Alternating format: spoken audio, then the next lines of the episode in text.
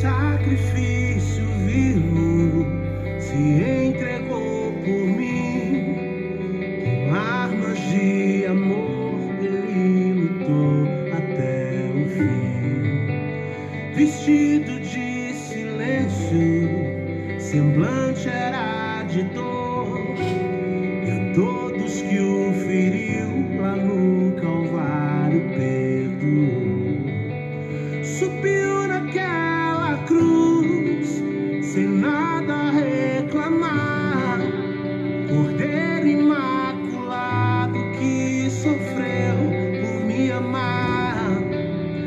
E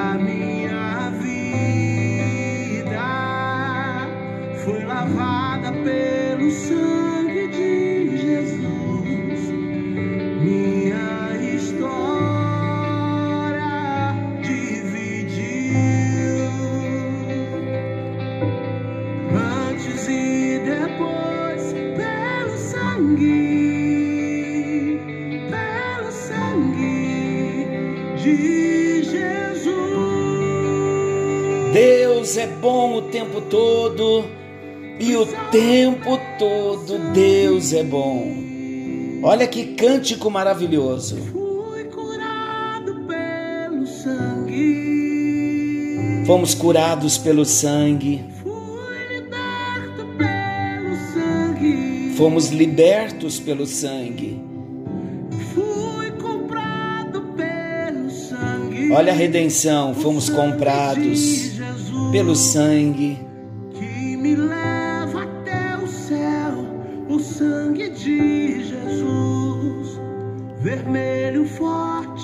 Glória a Deus, graça e paz, queridos.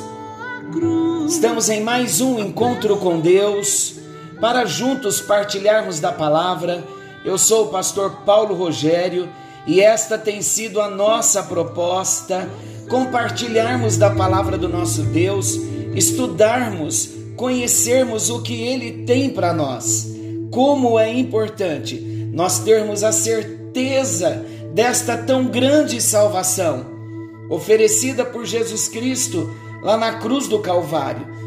Daqui a pouco, em alguns encontros posteriores, nós estaremos falando sobre esta bendita esperança, sobre esta gloriosa segurança, certeza de salvação que Jesus Cristo conquistou por nós na cruz. Estamos falando da doutrina da propiciação, é uma doutrina que está dentro da doutrina da salvação.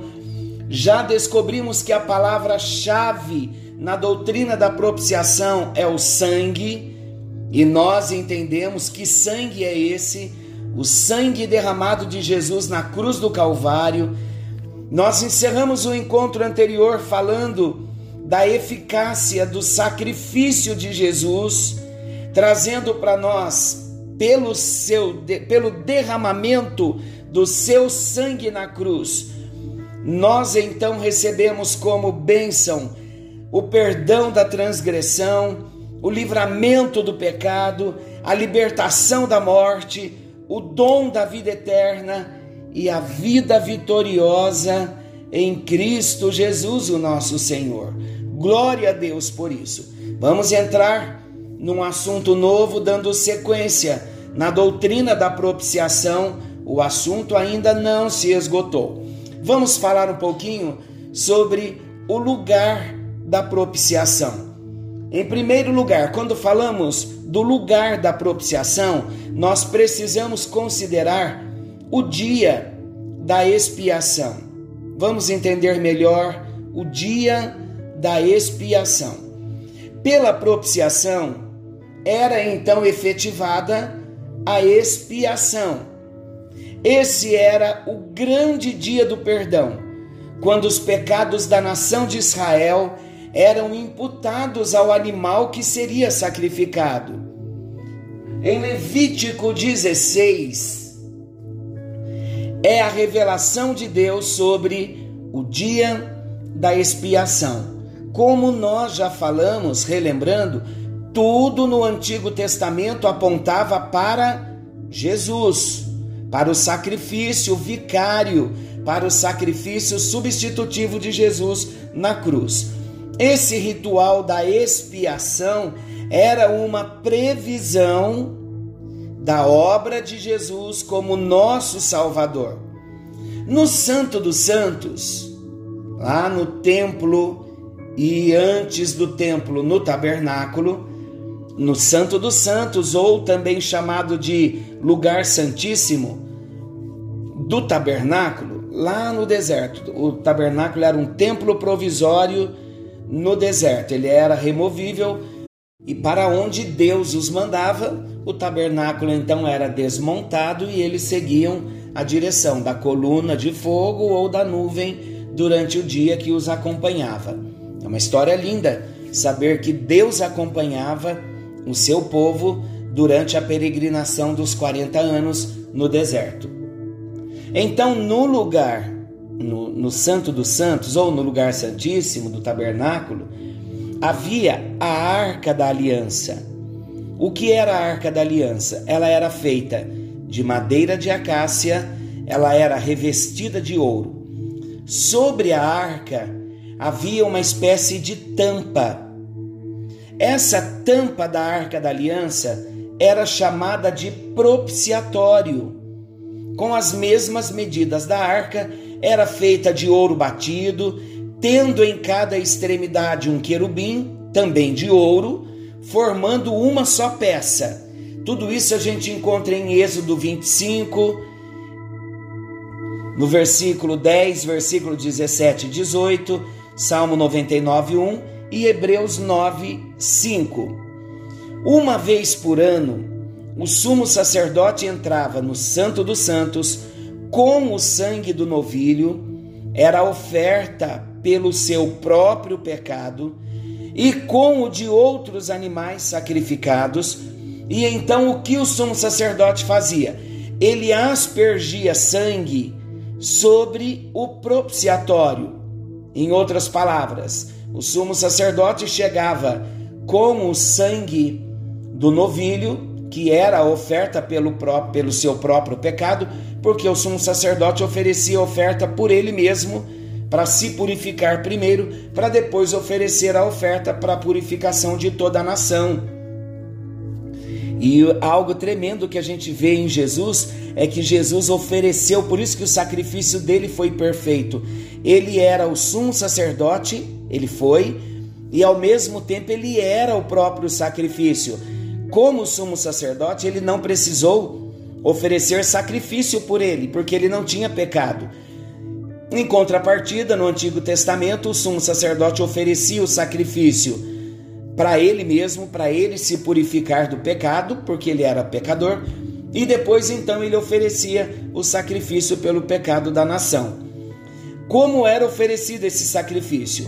O sumo sacerdote chegava no Santo dos Santos, que era a terceira parte do tabernáculo, um lugar diferenciado, um lugar separado por um grande véu, e ali então havia a arca da aliança, só o sumo sacerdote podia entrar uma vez por ano. Então ele entrava com este sangue e ele espargia esse sangue sobre o propiciatório, em outras palavras, sobre a tampa da arca da aliança. Somente o sumo sacerdote tinha a permissão para entrar no lugar santíssimo, uma vez por ano não se esqueça disso. E nunca ele entrava sem sangue. Isto está em Êxodo 30, versículo 10 e Hebreus 9, versículos 7 e 8. O Santo dos Santos, vou repetir, ele era separado do lugar santo por uma grossa cortina chamada véu, que de acordo com Joséfo, um historiador judeu, ele tinha 12 metros de largura por 6 metros de altura e 10 centímetros de espessura. Então era um véu bem espesso. Vamos ver agora o valor do sangue. Primeiro, então, nós vimos o dia da expiação. Falamos um pouquinho aqui sobre o Santo dos Santos, o propiciatório. Agora vamos ver o valor do sangue. Olha, quando nós olhamos para o sacrifício oferecido no templo, no tabernáculo, pelo sumo sacerdote, e todos os utensílios que haviam no tabernáculo, nós conseguimos observar o valor muito grande do sangue. Por quê? Porque não era o incenso, nem o fogo do incensário, nem a prata ou o ouro, nem as ofertas de animais, nem boas obras ou as orações dos sacerdotes pedindo perdão para o povo, não era nem mesmo as lágrimas do povo arrependido que operavam a redenção, o perdão, mas era o sangue que era aceito por Deus. E esse sangue aceito por Deus, então, com o sangue aspergido ali sobre o propiciatório, sobre aquela tampa da arca da aliança, então a obra da propiciação era realizada. Se faltasse o sangue, não haveria propiciação, mas haveria morte. Está em Levíticos 16, 2. Então Deus disse onde o sangue deveria ser colocado, isto é, no propiciatório, acima da arca. Levítico 16, 15 e 17. Eu espero que você esteja anotando no papelzinho as referências para você ler e conferir o que eu estou dizendo. Não estou lendo os versículos, porque estou resumindo a história como era, como foi, e não dá tempo também de nós lermos todos os versículos. Como estamos detalhando, então é importante vocês anotarem os versículos e lerem depois. Dentro da arca da aliança, o que havia? Lá na arca da aliança estava as tábuas da lei. O que tinha acontecido com as tábuas da lei? Ela havia sido transgredida. Deus, quando ele olhava para dentro da arca, ele via uma lei, ele olhava a lei que havia sido transgredida. Mas o olhar de Deus encontrava o sangue de inocentes, e ele então por ver o sangue no propiciatório, ele prorrogava a execução do pecador e da nação por mais 12 meses. E isso até que Jesus mesmo chegasse e efetuasse a propiciação eterna. Então era assim: Deus olhava para a arca da aliança no Santo dos Santos, onde o próprio Deus manifestava a sua presença, e quando ele olhava dentro da arca da aliança, ele via a tábua da lei, e ele sabia que a tábua da lei, que a lei na verdade havia sido quebrada, o homem havia desobedecido, mas quando Deus olhava para essa lei que havia sido quebrada, ele via sobre a tampa do propiciatório tampa da arca, que era o propiciatório, ele via o sangue. Então ali Deus prorrogava a execução do pecador e da nação por mais 12 meses. E aí naquele dia de novo, uma vez no ano, no dia do Yom Kippur, era o dia em que, no dia do sacrifício, era o dia em que a oferta era feita novamente, e então o ritual seguia até que Jesus chegou. Hebreus capítulo 9, nós já lemos esse texto, mas eu vou ler de novo, porque agora ele cai bem de novo.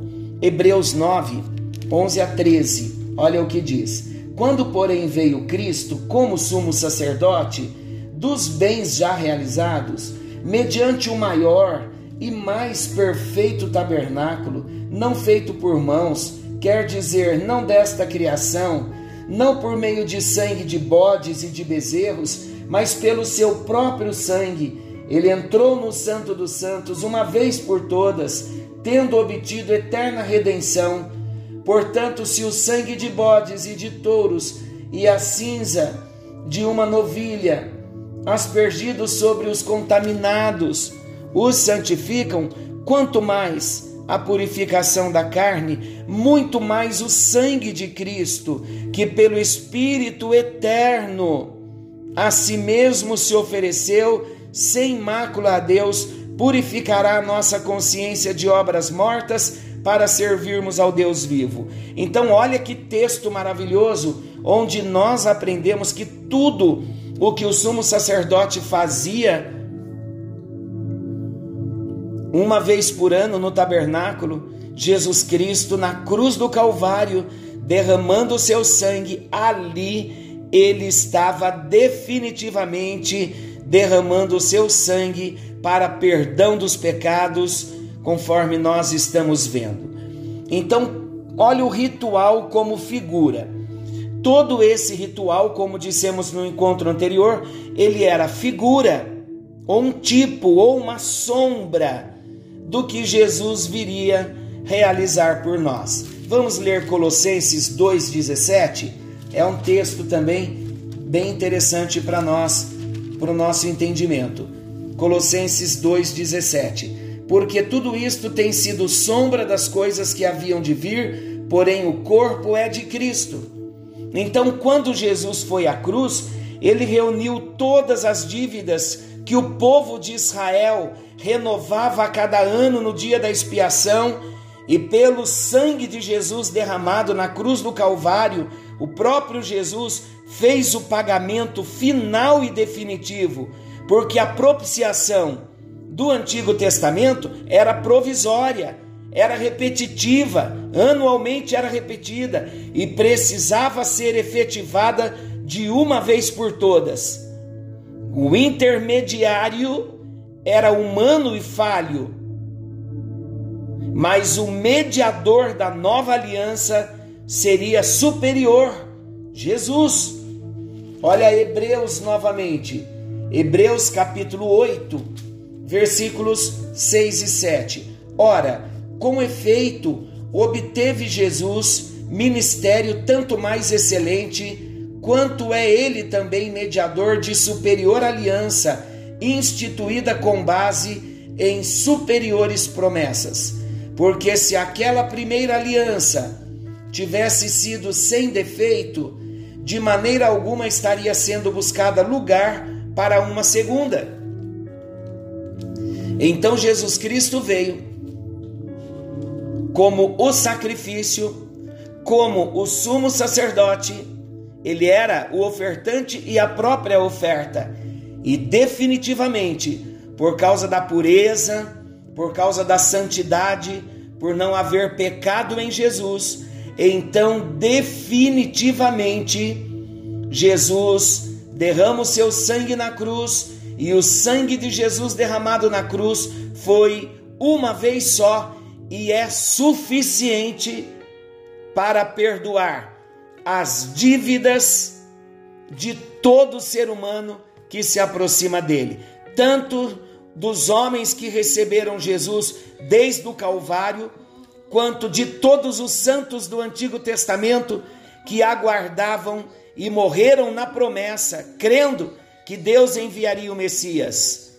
Então, olha o poder, a eficácia da bênção da propiciação, o sangue de Jesus Cristo derramado sobre a tampa da arca da aliança, numa linguagem figurada, mas o sangue de Jesus agora no propiciatório. Qual era o propiciatório? Já não era mais a tampa da arca da aliança. O propiciatório foi a própria cruz do Calvário, onde Jesus Cristo derramava o seu sangue e ali ele nos perdoava, ali ele nos comprava, ali o pecado era perdoado, ali a vida eterna foi conquistada por nós por causa do sangue derramado na cruz. Por isso que não há necessidade mais de se oferecer sacrifício algum, porque Jesus Cristo foi o último sacrifício e o sacrifício perfeito porque ele é o Cordeiro de Deus